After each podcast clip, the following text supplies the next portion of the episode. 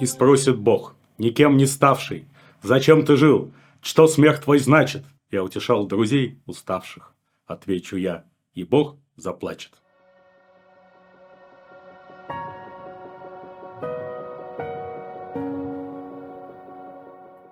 Добрых дней, дорогие друзья! Вы на YouTube-канале Белковский. Это вторая и главная часть глобального спецвыпуска проекта «Время Белковского», который называется «Давосский кошмар и судьба Украины».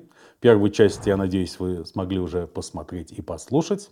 С вами Станислав Белковский. Пожалуйста, подписывайтесь на YouTube-канал Белковский, ставьте лайки в особо крупных размерах, републикуйте это видео там, где только возможно, и поддерживайте YouTube-канал Белковский во всех доступных формах и проявлениях, в любых валютах из любых стран и регионов мира. Вы не пожалеете пока мы остаемся все вместе. Итак, у нас тут главная вторая часть программы э, «Давосский кошмар и судьба Украины». Глобальный выпуск э, проекта «Время Белковского». И вспомним о том, чем заканчивался нынешний Давосский форум, Всемирный экономический форум, существующий с 1971 года и претендующий на то, чтобы выражать точку зрения мировых элит на ключевые процессы, события, тенденции современного мира. Под занавес организаторы Давосского форума опубликовали традиционный прогноз со списком основных немедленных угроз на 2024 год и краткосрочных угроз мировой экономики.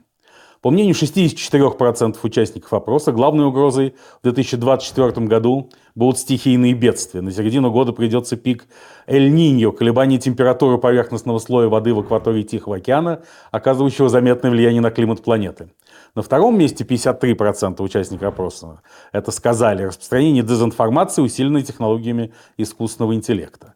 Стало быть, до нынешних времен дезинформации никогда не было, правда? Издревле, и она появилась только сегодня. На самом деле, в понимании мировых элит, дезинформация – это попытка сказать о них что-то, что им не нравится. Точно так же, как в понимании Владимира Путина, Си Цзиньпина, руководителей КПСС СССР, при которых многие из нас родились и так далее. То, что э, дезинформация усилена современными технологиями, как и все прочее, очевидно. Но современными технологиями усиленный тоталитаризм, строительство цифрового концлагеря.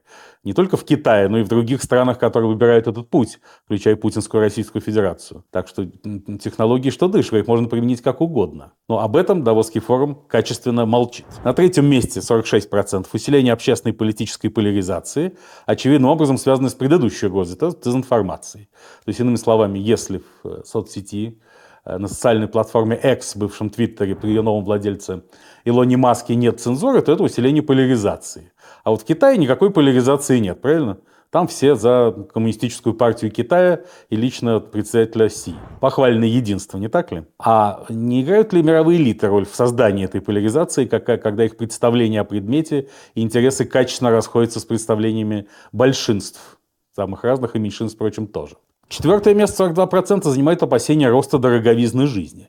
Ну, грубо говоря, инфляции. При этом Давосский форум молчит о том, что очередной виток глобальной инфляции начался с антиковидного карантина 2020-2021 годов, когда авторы и организаторы этого безумного карантина обрушили логистические цепочки, сделав все международные перевозки гораздо дороже, а потом раздали всем людям, лишенным возможности работать и зарабатывать, вертолетные деньги, увеличив в разы денежную массу в обращении. Простые недорогие американцы получили 4 триллиона долларов. Эти 4 триллиона долларов пришли прежде всего куда? Конечно же, на финансовые рынки, что само по себе не могло не предопределить повышение рост дороговизны всего. Далее следуют кибератаки, экономическая рецессия, нарушение логистических цепочек 25%. А из-за чего же оно случилось? Не говорится. Эскалация текущего возникновения нового вооруженного конфликта с участием двух и более государств 25%, то есть где-то там в хвосте. Террористические атаки против объектов критической инфраструктуры, нарушение цепочек поставки продуктов питания, чем это отличается качественно от нарушения логистических цепочек, не ясно. Ядерная авария или использование ядерного оружия на 15 месте, биологическая авария или биологическая химическое оружие на 17 месте с 12,9% соответственно. Но уже в краткосрочной перспективе, говорит нам Давосский форум, до 2026 года главной угрозой становится массовая дезинформация, отодвигающая климатическую угрозу на второе место. Что это такое в переводе? Это значит, что иерархические структуры определенные лишаются возможности контролировать информацию. Информация переходит в сетевые структуры, где каждый сам себе источник информации, цензор и звезда. Сидишь ты в Твиттере, набираешь миллионы подписчиков и можешь это рассказывать. Правящим иерархическим структурам это не нравится, и они объявляют это дезинформацией. Сами они, естественно, дезинформацией никогда не занимались. и вообще даже не понимают смысл этого слова, действительно не понимают, как показывает Давосский форум. И вот то, что их выведут на чистую воду, вот что такое дезинформация, страшит мировые элиты, представленные на Давосском форуме, ярко и размашисто, более всего – что, наконец, люди поймут, с чем и с кем они имеют дело, почему произошла Четвертая мировая война, каковы ее истинные цели с точки зрения разных элитных групп. Об этом мы поговорим в нашем же сегодняшнем глобальном выпуске проекта «Время Белковского», который называется «Давосские кошмары. Судьба Украины» в его второй части. Но ничего про мировую войну, которая идет уже почти 10 лет, на Давосском форуме не говорится. Она типа не, не угроза. Это среда, в которой уже живем. Никакой критической оценки того, что мировые элиты вытворяли на протяжении последних 30 лет, включая антиковидный карантин, э, абсолютно контрпродуктивную стратегию, систему тактик борьбы с эпидемией коронавируса SARS-CoV-2, тоже не сказано ничего.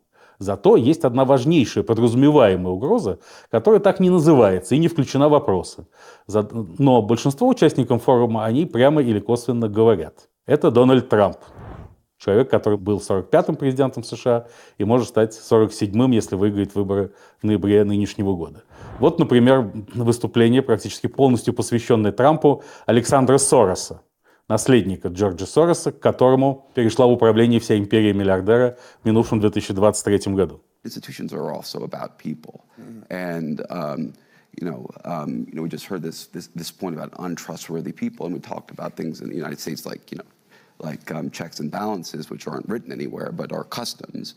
And one man, Donald Trump, literally came in and just took that, you know, took.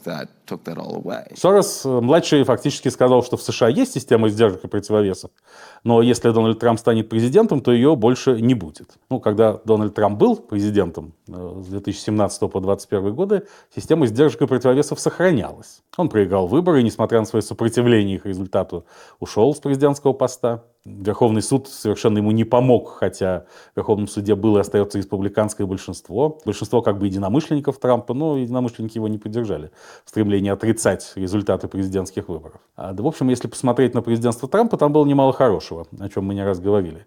Но, конечно, я согласен, Трамп опасен в первую очередь как антисистемный, антиэстаблишментарный элемент готовы вести борьбу с глубинным государством. И всем, кто опирается на это глубинное государство, это априори и заведомо не нравится.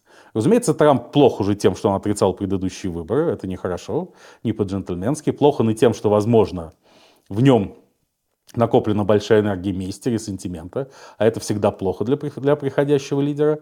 Но говорить о том, во-первых, а, будет ли Трамп президентом, а также каким он будет президентом, все-таки еще преждевременно может быть, им овладеют э, некие идеи компромисса, к которым Трамп, в общем, э, проявил себя вполне пригодным человеком и лидером в то, в то свое президентство. Посмотрим. Но, естественно, Давосский форум уже в панике. Ничего о 5G, 5 Grounds, которые породили сегодняшний глобальный кризис, собственно, кризис американоцентричного миропорядка в виде лицемерия, э, коррупции, непотизма, некомпетентности высокомерия мировых элит в Давосе сказано не было. Зато в кулуарах Давоса активно обсуждалось назначение Каи Каллас, э, нынешней премьер-министрки Эстонии, верховным представителем Евросоюза по международным делам и политике безопасности вместо 76-летнего Жозепа Борреля, который, видимо, вот-вот уйдет на заслуженный отдых. И никто не вспомнил в этой связи о скандале, коррупционном скандале вокруг Каи Каллас и ее супруга, чья компания под названием Stark Logistics – Э, превосходно поставляла все годы непосредственно предшествовавшие старту спецоперации Z 24 февраля 2022 года в Россию грузы для находящегося в Ленинградской области завода, производящего флаконы для аэрозолей. Причем есть основания полагать, что Stark Logistics была и совладельцем этого завода. При этом Каякал сдала кредит компании своего мужа в 350 тысяч евро. То есть фактически она профинансировала бизнес Российской Федерации, подсанкционный и запрещенный бизнес. Когда все это скрылось в прошлом году, 2023 66% эстонских избирателей осудили Каю Калласа и выступали за ее отставку. Однако скандал рассосался. Больше об этом никто не вспоминает, и человек, вовлеченный в этот скандал, идет на пост Верховного комиссара Евросоюза, становясь, возможно, одним из главных лиц, э, говорящих голов европейского сообщества. Извлекают ли давосские элиты уроки из происходящего или не извлекают? Дают ли они тем самым козыри противникам свободного мира? Да, конечно, но их это не беспокоит. Рука руку моет. И пока оно так и останется, говорить о том, что есть какой-то концептуальный сценарий выхода из Четвертой мировой войны, не приходится. война будет продолжаться. Тем более, что в ее длительном, бесконечном продолжении заинтересованы многие силы, правящие элиты многих стран.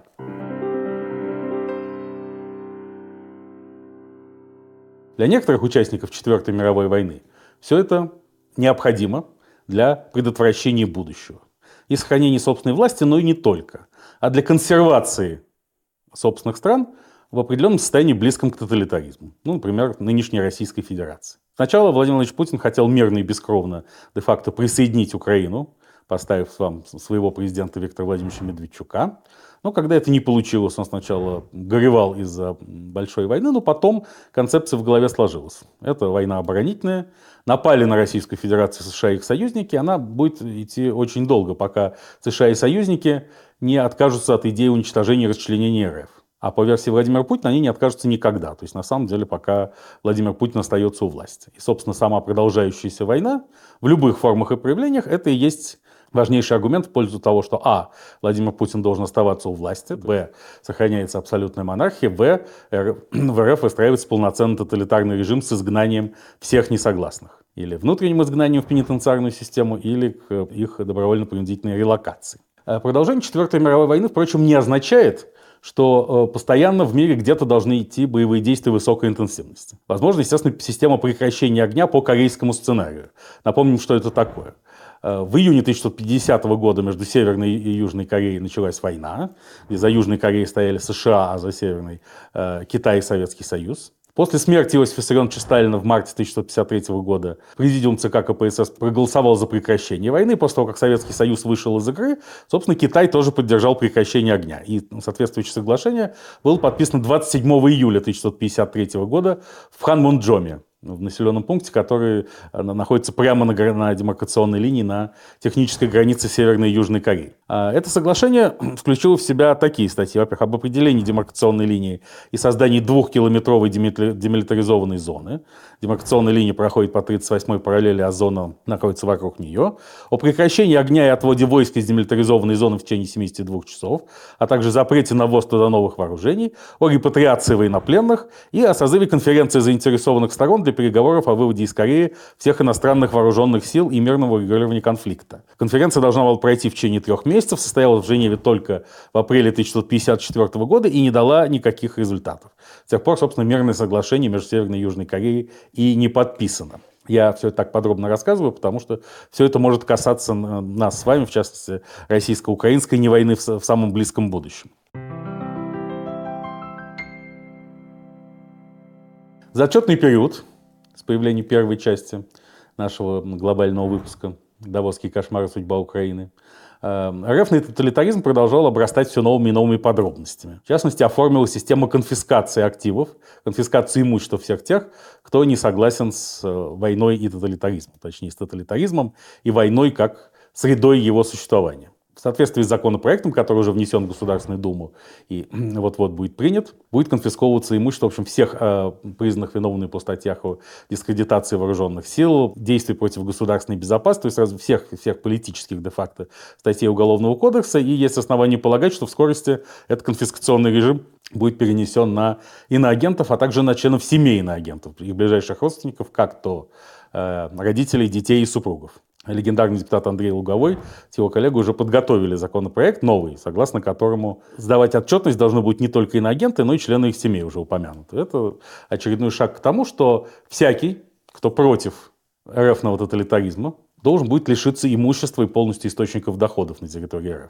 То есть это э, система более жесткая, чем при советской власти. Э, во всяком случае, при вегетарианском э, варианте советской власти, существовавшем в, тех, в той или иной мере после кончины Иосифа Виссарионовича Сталина. Дальше логика развития этих, событий, этих событий вполне очевидна. РФ примет меры к тому, чтобы любые субъекты э, российской экономики, юридические и физические лица, не имели права вступать ни в какие отношения с иноагентами, членами их, семей. То есть иноагенты и члены их семей не, могут, не смогут иметь счетов в российских банках, э, сдавать, продавать и покупать недвижимость, оплачивать какие бы ни было услуги, тем самым будут пол, полностью вытеснены из экономического и жизненного пространства РФ. Это полностью э, отражает логику Владимира Путина, который хочет, чтобы на территории РФ жили и действовали, обладали гражданскими и политическими правами только люди, поддерживающие его и его абсолютную монархию. Нужно ему для этого продолжение Четвертой мировой войны? Конечно.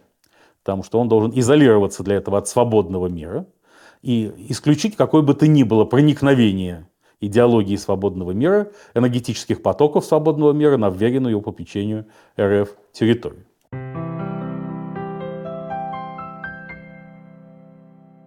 В этом же направлении движется еще несколько крупнейших игроков Четвертой мировой войны, ее субъектов.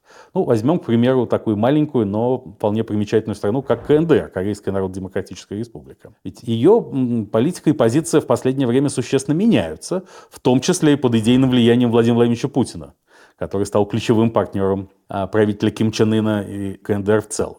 Если раньше властители КНДР делали вид, что когда-то в некоем будущем они хотят воссоединиться с Южной Кореей, пусть даже и в рамках модели «одно государство, две системы», то сейчас эти, эта идеология отринута вовсе. Ким Чен Ын распорядился снести арку, посвященную воссоединению полуострова, и назвал монумент, который был установлен при его отце, бельмом. Также Ким Чен Ын распорядился исключить из официальной риторики КНДР понятие воссоединения и примирения и соотечественники. Видимо, все комиссии и официальные структуры, которые хотя бы и номинально занимались подготовкой к объединению двух Корей, будут ликвидированы в ближайшее время. Почему? Потому что нужно уничтожить само представление о том, что может быть другая Корея. Жители КНДР должны точно так же смириться с вечностью и неизменностью их порядка жизни, точнее существования, как и жители Путинской РФ.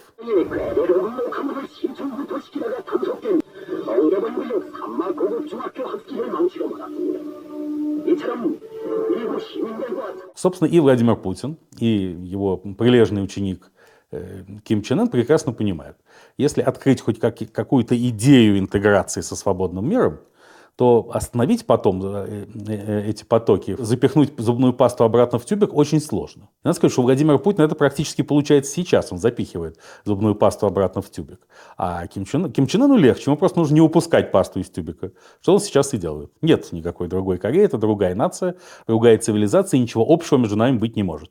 Точно так же, как между путинской РФ и евроатлантическим миром. Не только евроатлантическим миром, а миром вообще. Потому что изоляция есть и способ спасения – такого типа системы. И Четвертая мировая война, которая и затеяна ради того, чтобы изолировать РФ от американцентричного мира, выйти из него и указать путь другим на выход, в общем, должна продолжаться сколь угодно долго. Мы не, мы не можем предполагать, что она вот-вот закончится, и есть предпосылки так считать. Отдельная песня прекращения огня по все тому же корейскому сценарию, которая может происходить в зависимости от исчерпания ресурсов и воли сторон, продолжению активной фазы вооруженных конфликтов. Это другое дело. Но прекращение огня по корейскому сценарию не означает ни мира, ни даже перемирия чисто формально. Поэтому когда Владимир Путин говорит, что э, его война оборонительная, он во многом прав. Это «Оборона тупика», как назывался известный в нулевые годы 21 века фантастический роман э, Максима Жукова. Оборона исторического тупика, из которого нет выхода, и хорошо. Выхода и не должно быть. Будущее не должно никогда, никогда прийти. А для того, чтобы оно не пришло, нужно полностью зацементировать конструкцию. Исключить ее взаимодействие с силами будущего. Этим же путем идет и Китайская Народная Республика. Вот там на Давосском форуме рассуждают о том, как ужасна дезинформация с применением новых технологий, а ведь в Китайской Народной Республике новейшие технологии используются для построения цифрового концлагеря. Не для того, чтобы освободить людей и дать им в руки и головы э, новейшие возможности постижения реальности и управления этой реальностью, а напротив, для того, чтобы довести до тотальной степени контроля над собственными гражданами, которые уже никогда не посмеют усомниться э, в единственно правильной власти Коммунистической партии Китая, сейчас уже лично председателя Си Цзиньпиня, поскольку режим в Китае становится во многом персоналистским. Китай прекрасно научился от, отключать любые чуждые ему ресурсы из социальной сети, включено все от, от Facebook до Netflix, запрещен чат GPT от корпорации OpenAI имени Сэма Альтмана, и Китай разрабатывает свой собственный искусственный интеллект, целью которого является обеспечение полной герметичности и непроницаемости китайской политической системы. Потому что именно в таких условиях, как показывает опыт КНДР, снимаются и многие вопросы к экономике и экономическому развитию. Об этом же думает и Владимир Путин. Если у людей нет стандартов потребления, им не с чем сравнивать, как в тоталитарные советские, например, времена, то, собственно, и не будет стоять вопрос, там, опережает кого-то Китай или отстает. Хорошо или плохо живет простой китаец, он же простой россиянин, или простой кореец, северный кореец уже теперь. Качественно они немного отличающиеся от южного. Средство обеспечения такой ситуации – это Четвертая мировая война. А Четвертая мировая война неизбежно, естественно, предполагает милитаризацию и э, э, наличие оружия, в том числе оружия массового уничтожения, как главный аргумент. Собственно, Владимир Путин не устает это повторять. Если у тебя есть грубая физическая сила, ты в состоянии защитить себя в своей изоляции. Если у тебя ее нет, то с тобой никто всерьез общаться не будет. Собственно, это мы видим и в риторике, и в деятельности других перечисленных тоталитарных лидеров, например, э, все того же Ким Чен Ына. Э, свободный просвещенный Запад принимает эту подачу. Вот, например, обозреватель Bloomberg Андреас Клут только что опубликовал текст «Риск ядерной войны с Северной Кореей возрастает». Э, в котором говорит, что, безусловно, военные возможности КНДР э, выросли на порядок драматическим образом. Виноват, кстати, в этом Дональд Трамп, который пытался помириться с Ким Чен Ыном, но вместо этого только унизил его. И Ким Чен Ын вернулся в свою страну, переполняемый чувством стыда перед соотечественниками и собственными элитами. Вот всякие рассуждения такого порядка не могут вызвать ничего, кроме саркастической ухмылки. То есть на полном серьезе считается, что в Северной Корее есть там независимое общественное мнение, свободные СМИ, которые, как им Бог на душу положит, оценивают результаты встречи Ким Чен Ына с Трампом и говорят о том, ох, как нашего лидера унизили. Разумеется, нет. Эта аргументация в принципе не работает, точно так же, как и многочисленные оценки западных экспертов, которые считают, что э, Путин с неким одному ему известным измерительным прибором постоянно подсчитывает, какой у него так, там рейтинг и как он колеблется в зависимости от тех или иных его действий или высказываний. Конечно, нет. Путин абсолютно уверен, что он останется у власти до тех пор, пока он э, держит страну в железном кулаке. И он, он и может сохранять власть только в условиях, соответственно, тоталитаризма и войны. И вот теперь э, у Ким Чен Ына 30 ядерных ядерных боеголовок и достаточно плутония и урана для создания еще 70. Большинство этих бомб во много раз мощнее тех, что были сброшены на Хиросиму и Нагасаки. Есть и межконтинентальные ракеты. В общем, пока Ким Чен Ын окончательно не убедит Америку в том, что может ее уничтожить с помощью ядерного оружия, он не успокоится. Значит, состояние Четвертой мировой войны будет пролонгировано. Сюда же и Израиль.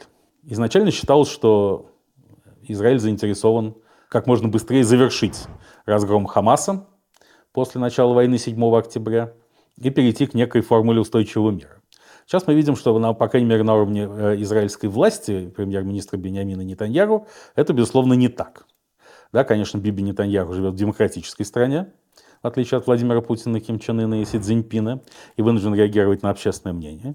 И вот поскольку он столкнулся с растущим давлением родственников заложников, все еще находящихся в руках Хамаса, да и вообще э, большой части израильского общества, он сейчас вроде как предлагает Хамасу двухмесячное прекращение огня, в течение которого все заложники будут освобождены и обменены на некоторое количество палестинских заключенных, находящихся в израильских тюрьмах. Но вместе с тем Биби Нетаньяху ясно показал, что завершать войну в широком смысле быстро ему совершенно невыгодно, поскольку именно в случае быстрого окончания войны он рискует потерять власть. А, в соответствии с э, свежайшей израильской социологией, если бы в ближайшее время состоялись досрочные парламентские выборы в Израиле, то партия Ликут, Биби Нетаньяру, уменьшила бы свое представительство в Кнессете ровно в два раза, с 32 до 16 мандатов. А блок Маханема Млахти во главе с бывшим министром обороны и ныне членом военного кабинета Бенни Ганцем получил бы 39 мандатов, два с половиной раза больше. Ешатит Яир Лапида 13 мандатов.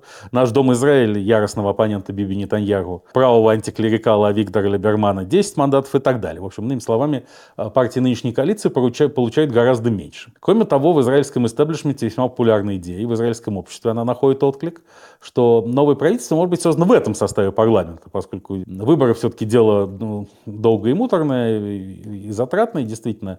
Не, не, нет необходимости в израненном войной Израиля их в этом году проводить, а уже в этом году можно просто сменить состав коалиции, в которую войдут э, все тот же Ликут э, Маханема Мулахти Бени Ганса и э, Ешатит Яир Лапида, и премьером станет самый популярный политик современного Израиля Бени Ганс. Опять же, в соответствии с новейшими опросами, более половины израильтян считают правильным премьер-министром в эти времена Бенни Ганса, а за Нетаньяру а, только 29%. И даже среди избирателей Ликуда 28% поддерживают Бенни Ганса. Еще один э, реалистичный и потому особо неприятный для господина Нетаньяру сценарий – это формирование, опять же, правительства, при котором Ликуд то входит в правительство, но премьер не он, а кто-нибудь из его внутренних конкурентов по партии, например, наш с вами соотечественник Юлий Дельштейн, председатель комиссии Кнеста по международным делам, а министр экономики Нир Баркат или министр иностранных дел а, Исраиль Кац. Вот э, эти кандидатуры считаются приоритетными.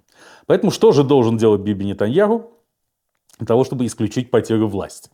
Он должен пролонгировать Четвертую мировую войну на собственной территории. Потому он заявляет громогласно, что не допустит создания никакого палестинского государства принципе, что он отошел от этой концепции, э, затвержденной в соглашениях Осло 1993 и 1995 годов.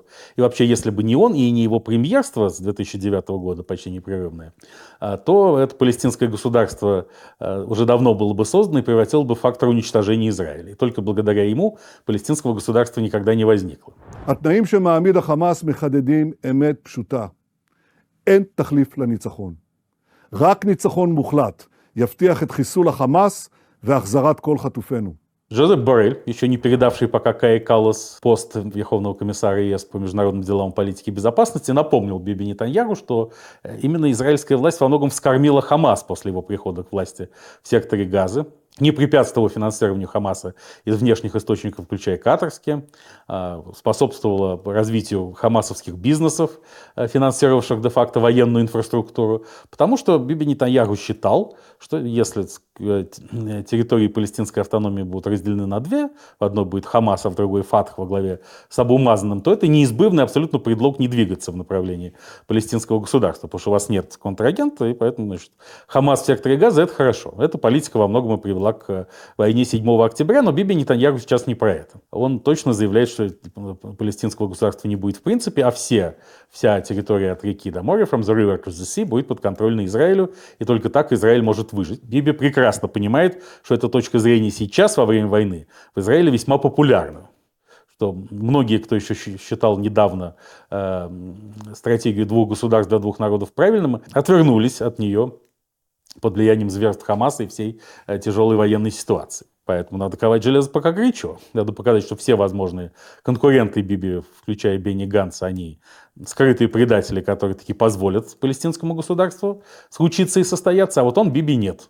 Поэтому только он и может находиться у власти во время войны, а война, собственно, в ближайшем будущем не закончится, потому что против Израиля в этой войне оказывается э, не только Хамас, а против Израиля еще и значительная часть того же самого свободного мира, и не свободного тоже. Ну вот, например, главный стратегический союзник Соединенные Штаты э, вместе с Саудовской Аравией при ее фактическим правителем, наследным принцем Мухаммедом бин Сальманом, э, только что предложили Биби план восстановления газа за счет средств арабских государств, который предполагает все же, что в, в секторе газа будет некая палестинская администрация. Да, как мы с вами уже говорили, эта палестинская администрация не может быть прямой продолжательницей э, тех сил, которые находились и в секторе газа, и на западном берегу реки Иордан, то есть в Иудее и Самарии власти в минувшие 30 лет, поскольку эти силы, собственно, культивировали ненависть к Израилю и идею уничтожения. Палестинское государство должно принять какие-то совершенно новые формы, обрести иную субъект субъектность, и другие люди должны прийти к э, управлению им. И Саудовская Аравия дала понять совершенно внятно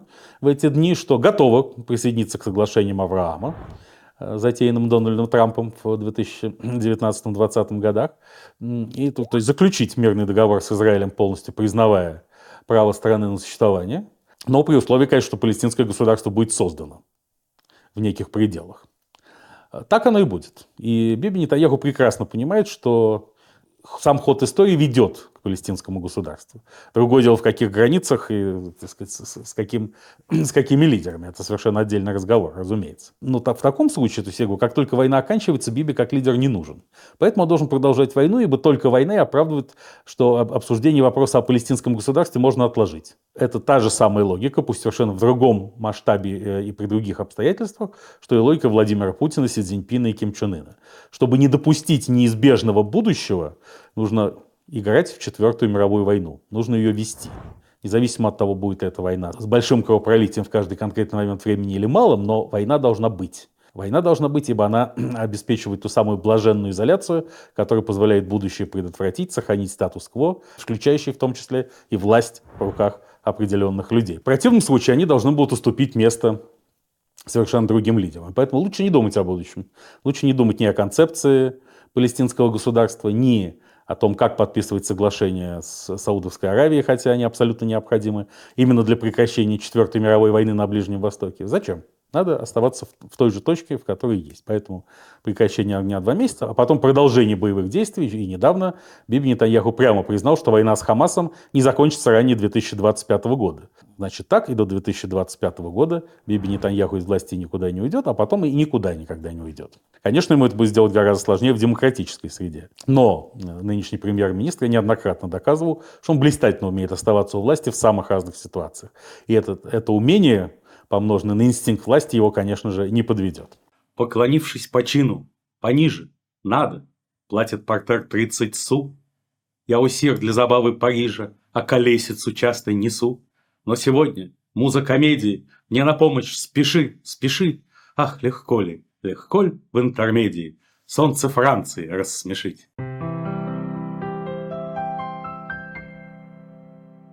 Я напоминаю, что мы с вами на канале Белковский.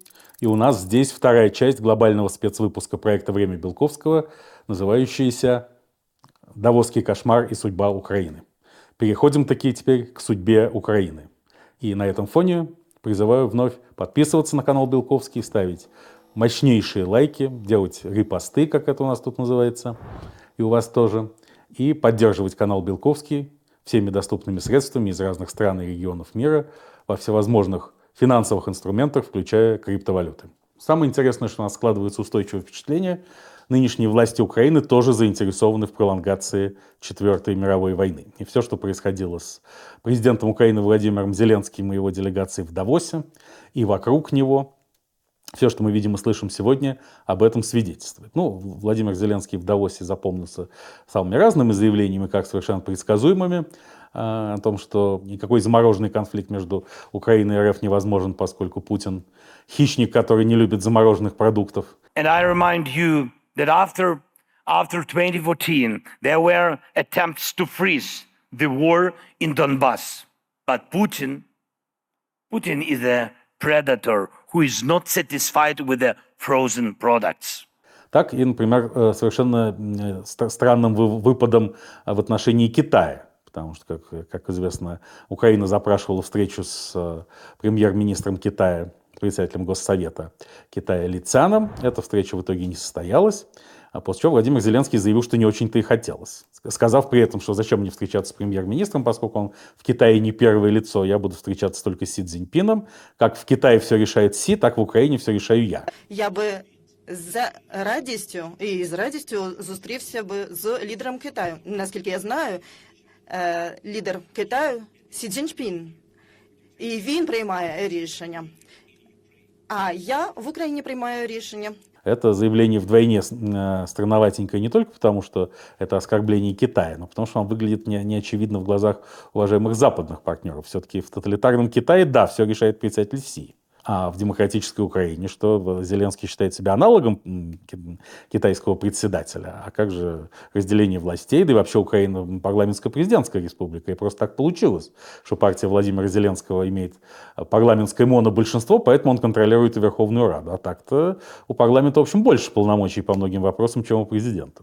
И сравнивать себя с тоталитарным диктатором для президента Украины вряд ли уместно, больше того, продуктивно. Там же на Давосском форуме советник Офиса президента Украины Сергей Лещенко, в прошлом известный журналист и один из руководителей культового издания «Украинская правда», сказал, что западные страны должны перестать в общем, способствовать интеграции украинских беженцев и по возможности возвращать украинских граждан домой особенно в те города, которые не находятся в непосредственной близости от, от линии фронта. Смысл этих высказываний поняли не все, хотя их можно трактовать в украинском внутриполитическом контексте. Ну, действительно, как же так? Одна Украина воюет за свою независимость и свободу, а другая как будто полностью игнорирует это. То есть, ну, пока жизнь Украины так двухслойна, о каком национальном единстве может идти речь? Разумеется, украинцы, которые не покинули страну и воюют за нее, воспринимают такие сигналы позитивно, хотя и без избыточного энтузиазма на сегодняшний день вообще, поскольку уровень энтузиазма в украинском обществе несколько снизился из-за неудачного контрнаступления и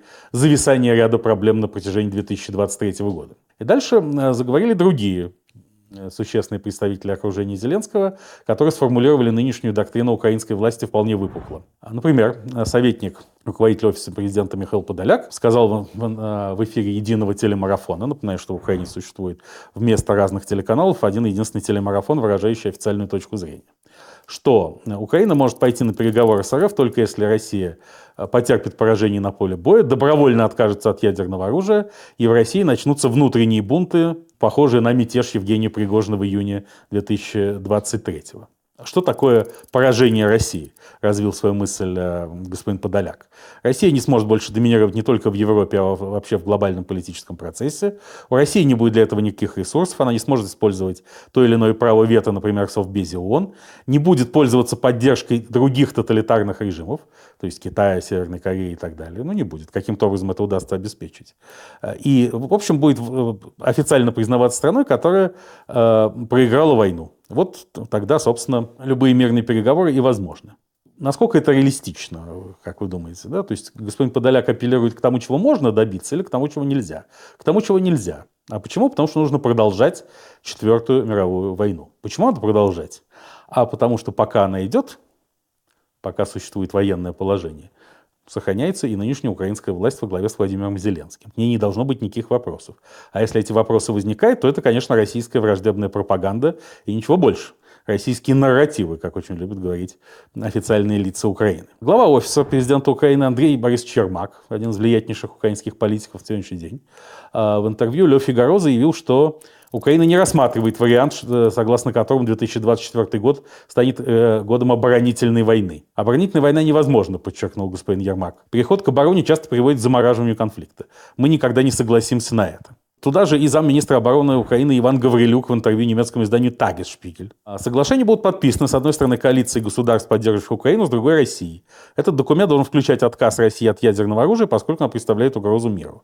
Окончание войны, по мнению господина Гаврилюка, возможно только после вывода российских войск и возврата Украины к границам 1991 года.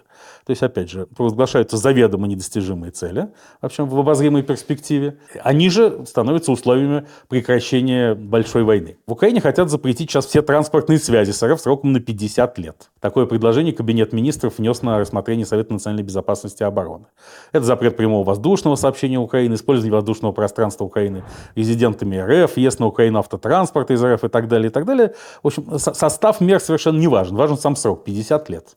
Вот столько и должна продлиться война, и все 50 лет Владимир Зеленский будет оставаться у власти, а если кто так не думает, тот российский шпион. Заодно Владимир Зеленский тут на днях подписал указ об исторически населенных украинцами территориях РФ. В качестве регионов, в которых исторически проживали украинцы, в документах указаны Кубань, Стародубщина, Северная и Восточная Слобожанщина, территории в пределах современной Ростовской, Белгородской, Брянской, Курской, Воронежской областей и Краснодарского края РФ. В указе говорится, что на этих территориях совершались, совершаются действия, направленные на уничтожение национальной идентичности и угнетение украинцев. И указ подписан с целью обеспечить право на получение образования на украинском языке и его свободное использование, культурных, социальных прав и других – что это означает? Ну, это фактически калька, э, симметричный ответ на путинскую аргументацию в отношении спецоперации Z и агрессии в отношении Украины. Чтобы защитить украинцев на РФ-территории, надо нанести России решающее поражение, во-первых, как было выше сказано, лишив ее ядерного оружия, одно, возможно, ввести войска на территорию перечисленных РФ-регионов. Тогда уже права украинцев будут полностью защищены, как рассказывает Путин про защиту прав фактических русских э, на украинской территории. То есть и на Давосе, и вокруг него Владимир Александрович Зеленский и его команда сформулировали очень четко. Воевать с РФ надо до бесконечности. Для этого Запад должен предоставить необходимые финансовые и э, военные ресурсы, вооружение. И все эти ресурсы должны быть предоставлены исключительно команде Владимира Александровича Зеленского, поскольку в, в проведении выборов период большой войны невозможно. Оно действительно невозможно в условиях боевых действий высокой интенсивности. Поэтому, собственно, переходить ни к какому прекращению огня невозможно. И самое главное, не нужно задавать никаких вопросов правящей команде о том, как она распоряжается этими ресурсами. Эти вопросы стали возникать уже в 2023 году. Поставили их, в первую очередь, украинские журналисты и общественные деятели. И эти украинские журналисты и общественные деятели сейчас огребают по полной программе. Например, уже попал под раздачу основатель проекта по расследованию государственных закупок «Наши гроши» Юрий Николов, с которого начиналось расследование о том, почему Министерство обороны Украины с тогдашним еще главой Алексеем Резниковым покупает по явно завышенным ценам продукты питания, включая куриные яйца. К нему уже ломились дверь некие люди, призывали уйти в воюющую армию, обклеили дверь надписями вроде «Уклонист и провокатор». Сюда же и известный расследовательский проект «Бигус Инфо». Недавно были опубликованы видео о том, как сотрудники «Бигус Инфо» на новый 2023 год где-то на даче употребляют наркотики. Стало ясно, что, в общем, за, за сотрудниками «Бигуса» тщательно следили, скорее всего, спецслужбы на протяжении целого года. Виталий Шабунин, руководитель Центра противодействия коррупции, тоже а, оказался под ударом. Его обвинили в том, что, видимо, он уклонился от мобилизации. Военную службу проходил типа в рядах Национального агентства по противодействию коррупции вместо того, чтобы отправиться на фронта. Разворачивается кампания против известного чешского бизнесмена Томаша Фиалы, которому принадлежат два издания. «Украинская правда», который, естественно, ну, хотя и полностью поддерживает линию Украины на победу, но зачастую критически относится к команде Владимира Зеленского и ее действиям. А, особенно к э, вопросам коррупции вокруг военных закупок, поставок и управления предоставленными в распоряжение Украины западными ресурсами. И издание НВ, бывшее «Новое время». Соответственно, Томаш Фиала может сейчас попасть под санкции Украины в связи с тем, что он якобы аффилирован с неким бизнесом, ведущимся в Крыму. Это же Томаш Фиала э, считается одним из э, спонсоров или, по крайней мере, заметной фигурой в оппозиционной партии «Голос». То есть, как и в Российской Федерации, война все спишет. Э, это прекрасный способ э, потеснить независимую журналистику, поскольку она мешает общему успеху, потеснить расследовательские проекты э, и любые антикоррупционные расследования и исследования. И повод есть. Ну как, невозможно победить РФ, если откуда-то раздаются голоса о неэффективности и непрозрачности нынешней украинской власти. Не так ли? Это все по, по, стар, по известному эстонскому анекдоту. Анекдот эстонский, разумеется, условно. Здесь никакой этноним не должен трактоваться буквально о том, как отец и два сына сидят на рыбалке. Засели они в 5 утра. А, в полдень младший сын говорит, по-моему, не клюет. Дальше в полном молчании сидят до трех часов дня. Старший сын говорит, по-моему, не клюет. И вот в 6 вечера уже, сумерки, а, отец говорит, вы слишком много пиздите, поэтому и не клюет. Естественно, очень легко обвинить в относительных неудачах украинской власти собственно, институты гражданского общества, которые в Украине, в отличие от путинской РФ, все еще существуют и вполне дееспособны. Разумеется, не очень радует нынешнее политическое руководство Украины высокий рейтинг э, главкомандующего вооруженными силами Валерия Залужного – Напомню, его нынешний президентский рейтинг 88%, рейтинг доверия к вооруженным силам в целом 96%, при этом они тефлоновые. А украинцы неудачи контрнаступления в первую очередь предъявляют политическому руководству Владимиру Зеленскому, а отчасти Западу, который недостаточно хорошо Украине помогал. И это правда.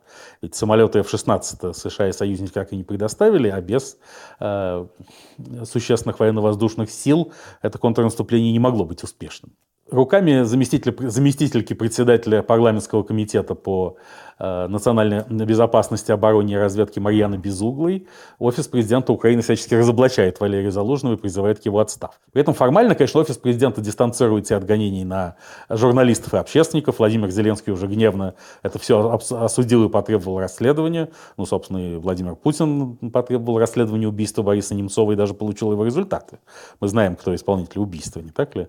А вот кто там основные организаторы и заказчики, это мы тоже знаем, но официально об этом никогда объявлено не будет. Тем не менее, когда сам комитет, в котором заместителем председателя которого является госпожа Безуглая, хотел ее уволить, этого сделать не дали. Это рассмотрение вопроса заблокировал спикер парламента Руслан Стефанчук, безусловно, представляющий команду Владимира Зеленского, и бывший спикер Дмитрий Разумков прямо указал на то, что за этим стоит офис президента. Он не даст убрать Марьяну Безуглую, потому что она очень важна как орудие информационной войны с а, Валерием Залужным. Сама она врач, в том числе и военный, окончивший военно-медицинскую академию. Ну, сейчас она специализируется на борьбе с э, военным руководством с целью вероятной замены в обозримой перспективе, чтобы у Владимира над Владимиром Зеленским фигура Залужного больше не нависала, поскольку кто бы ни стал новым главнокомандующим того политического измерения, которое есть у Залужного, он иметь уже не будет по крайней мере, в обозримой перспективе. А сама она, правда, подала заявление о выходе из э, Зеленской партии «Слуга народа», подчеркнув, что это слабая партия, которая даже разобраться с э, военным руководством не может. Но это все, скорее всего, элементы политической игры. Ну и, конечно, будет обостряться противостояние Владимира Зеленского с э, оппозиционными ему политическими силами. В начале войны, в конце февраля и весной 2022 года наблюдалась максимальная консолидация вокруг Владимира Зеленского, как украинского народа, так и всех элит. Рейтинг Владимира Александровича предвоенных 23% поднялся до 91%. Поведение его было признано героическим, а критика президента его команды невозможна. Но шли годы смеркалось, и уже в 2023 году стало, что все не так просто. Что действительно э, воровство на войне огромное. Даже новый министр обороны Украины Рустем Умеров признал, что на военных поставках и закупках украли свыше четверти миллиарда долларов, а можно предположить, что эта цифра, конечно, занижена в разы. По мере того, как выяснялось, что не все так просто и успешно, соответственно, стали поднимать голову и оппозиционеры, уже э, решившие, что дистанцироваться от Владимира Зеленского не только можно, но и нужно. А сначала Юлия Владимировна Тимошенко, бывший премьер-министр, сказала Владимиру Зеленскому прямо и публично, что нужен план «Б». Вот бесконечно настаивать на том, что война будет продолжаться до полной демилитаризации и денацификации РФ до выхода на границы 1991 года, или еще по, по сценарию Ермака, Подалека, Гаврилюка, до ядерного разоружения РФ невозможно. Нужно что-то предложить народу, что-то э, очень уставшему от войны, что-то другое. Потом политически воскрес Петр Алексеевич Порошенко, бывший президент. Его как раз в декабре минувшего года не выпустили из страны, отменили ему парламентскую командировку в США и Венгрию, сорвав тем самым его встречи как с представителями американского политического истеблишмента, так и особенно с премьер-министром Венгрии Виктором Орбаном что для украинской нынешней власти особенно болезненно, потому что Виктор Орбан главный оппонент Украины в Евросоюзе, и с ним можно, в принципе, вести диалог. Опять же, вопрос, на каких основаниях. Виктор Орбан торгаш, делец, он постоянно выжимает из Евросоюза для себя уступки, так и будет дальше продолжать делать. Будет работать с Российской Федерацией, поскольку ему это крайне выгодно по бизнесу. Будет хлопотать за российских олигархов по части их вывода из-под евросоюзных санкций и все такое. Но это не значит, что он сам заинтересован в уничтожении Украины. Он заинтересован в том, чтобы были соблюдены его интересы. И тогда Петр Алексеевич Порошенко э, вскрылся и вышел в прямой эфир, заявив, э, что, в общем-то, это он спас ситуацию в, первые дни после начала войны. Он пришел к Владимиру Зеленскому 24 февраля 2022 года в 10 утра и попросил выдать ему со складов МВД 8 тысяч автоматов. При этом, сказал публично в эфире господин Порошенко, многие э, руководители Украины, включая силовиков, в то время разбежались, вокруг Киева не было даже блокпостов. Э, царил полный хаос и предотвращение катастрофы, именно решимость э, соратников Порошенко, которые получили благодаря приказу, по приказу Зеленского эти 8 тисяч автоматов, во многом спасла ситуацію.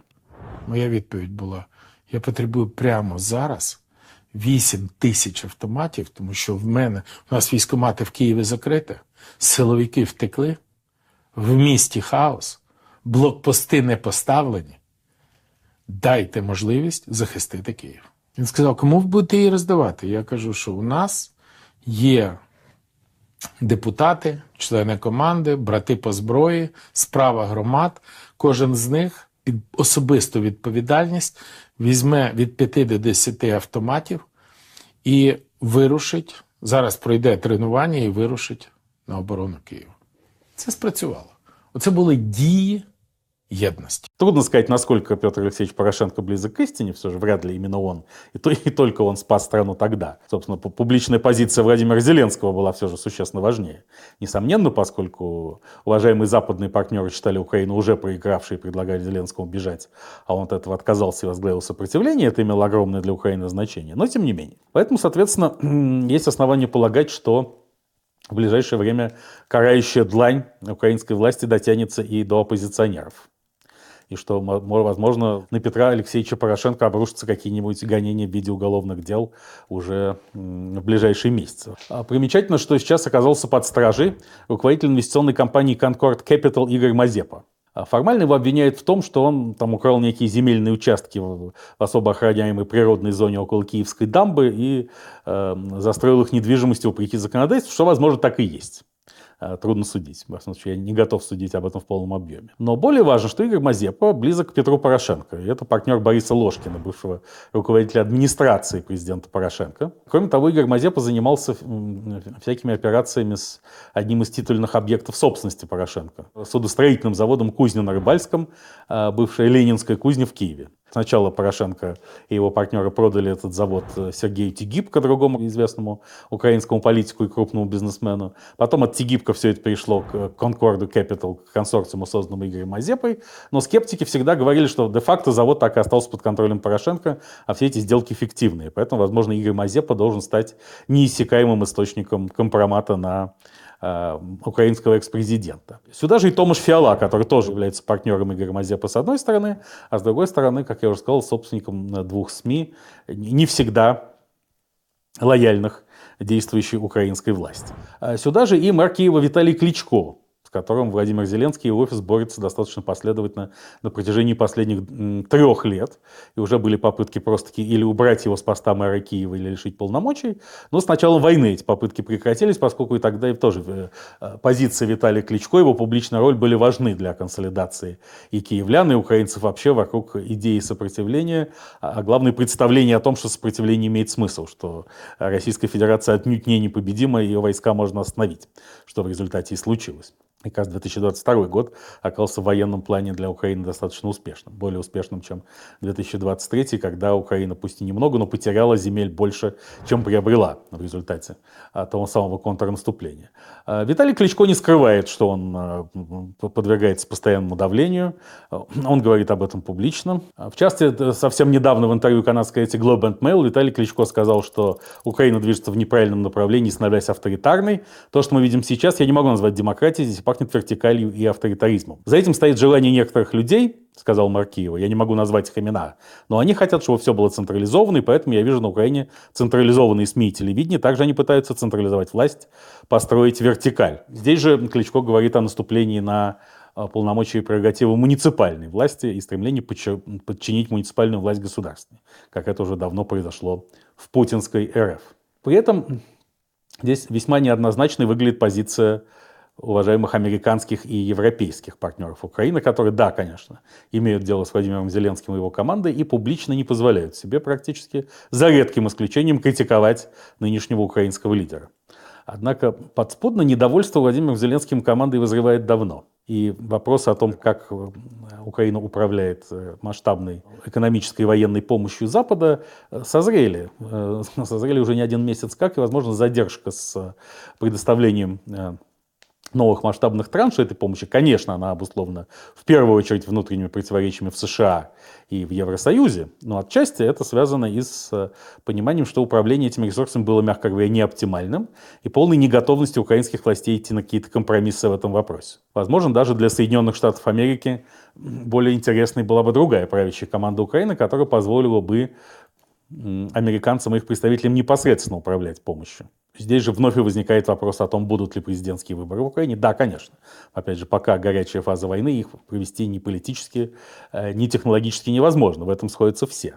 Но сюда же, собственно, и вопрос. А заинтересована ли какая-либо из сторон в прекращении огня? Будет ли прекращение огня, идет ли к этому дело? Возможно, идет, поскольку мы начинали с того, что прекращение огня вовсе не означает ни меры, ни даже перемирие. Но, тем не менее, состояние войны в Украине действующей властью будет, безусловно, поддерживаться сколь угодно долго, поскольку это приносит большие выгоды. Вам может показаться, что я несколько пессимистичен относительно судьбы и перспектив Украины. Это не так. Я всецело оптимистичен. Я, безусловно, верю в будущее Украины, что она сохранится, не только сохранится как э, независимое государство, но и может прийти к процветанию. Потому что от концепции войны нужно переходить к концепции создания новой Украины, свободной от всех грехов и пороков Украины предвоенной. Олигархического управления, коррупции, э, огромной психологической зависимости от Российской Федерации и так далее опять же, авторитарных тенденций, которые обнаруживали себя в деятельности практически всех украинских лидеров. Просто украинский народ не давал этим э, э, претензиям реализоваться, и оба Майданы, и оранжевая революция 2004 года, и революция достоинства, юбилей которого мы отмечаем уже скоро, были проявлениями этого последовательного свободолюбия украинского народа, не принимающего узурпацию власти ни от кого. Даже от вчерашних кумиров, слава проходит и увядает достаточно быстро. Очевидно, и концепция создания новой Украины – это восточноевропейский полигон глобальных трендов, о чем мы не раз говорили, от искусственного интеллекта, зеленой энергетики до каннабиса. Украина располагает для этого всеми ресурсами, включая человеческие. Но для этого нужно когда-то выйти из войны, и в том числе из войны в голове. Как это будет происходить, естественно, решит сам украинский народ. Наше дело лишь наблюдать за этим и видеть, как в судьбе Украины реализуются основные тенденции развития современного мира. Но пока война продолжается и будет продолжаться не только потому, что в ней заинтересованы силы тоталитаризма. То есть партия Четвертой мировой войны в глобальном масштабе весьма сильна. Разумеется, она существует не только в РФ, Китае, Северной Корее, Израиле, Украине. Согласитесь, у, в странах, которые занимают в этой войне, находятся совершенно по разные стороны баррикад. Одних устраивает американцентричный мир, другие борются за его обрушение. Но каждый из них заинтересован в пролонгации Четвертой мировой войны по-своему. Как, конечно, заинтересованы военно-промышленные комплексы ряда стран, которые получат новые гигантские заказы, как заинтересованы политические силы, которые строят свое развитие и продвижение в разных странах именно на идеях милитаризации. Здесь, как говорил э, известный социал-демократ Эдуард Бернштейн, принимаемый Владимиром Путиным за Льва Троцкого, цель не что движение все – надо продолжать Четвертую мировую войну, чтобы не отвечать на роковые вопросы современности. А эти роковые вопросы стоят именно так. Есть ли понимание, что старый миропорядок, сложившийся по итогам Холодной войны, Третьей мировой, действительно исчерпан? Да, есть. Закончена эпоха просвещения, более того, что означает в том числе и неизбежную передачу власти от нынешних иерархических структур во многом, не полностью, конечно, к сетевым.